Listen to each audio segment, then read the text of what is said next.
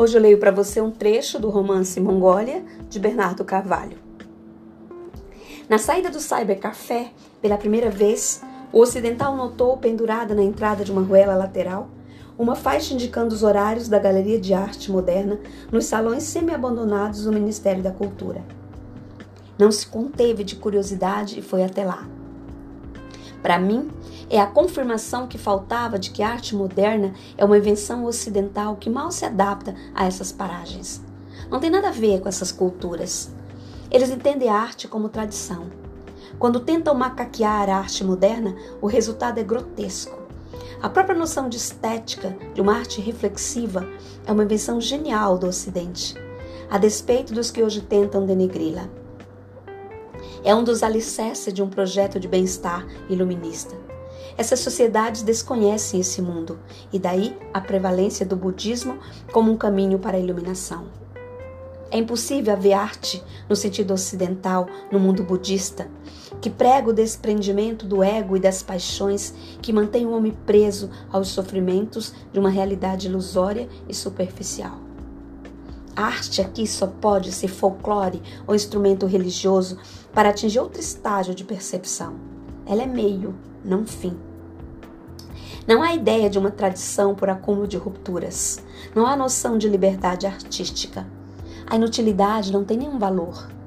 E é o que torna este mundo tão opressivo.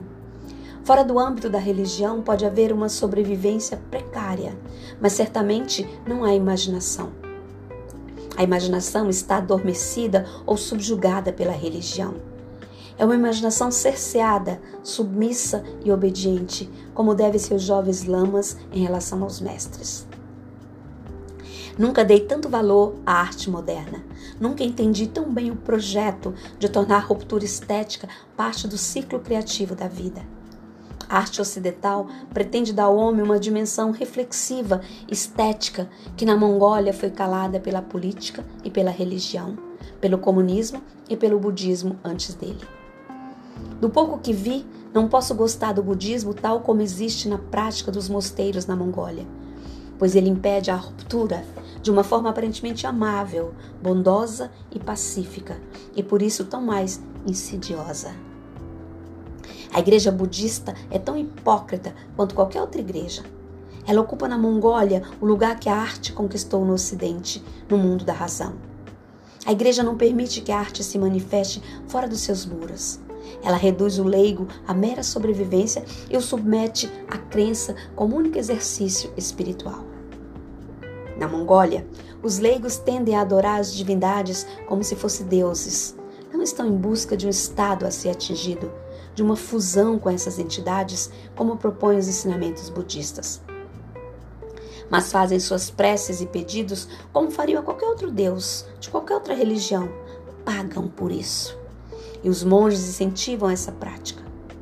Igreja e religião são coisas diferentes e a prática das instituições, pela própria imperfeição dos homens, nem sempre é o que se propõe em teoria. O horror que o desaparecido demonstrava pela religião em seu diário vinha da desilusão e do descompasso que, em apenas três dias e sem maior conhecimento de causa, como de costume, ocidental também já podia confirmar.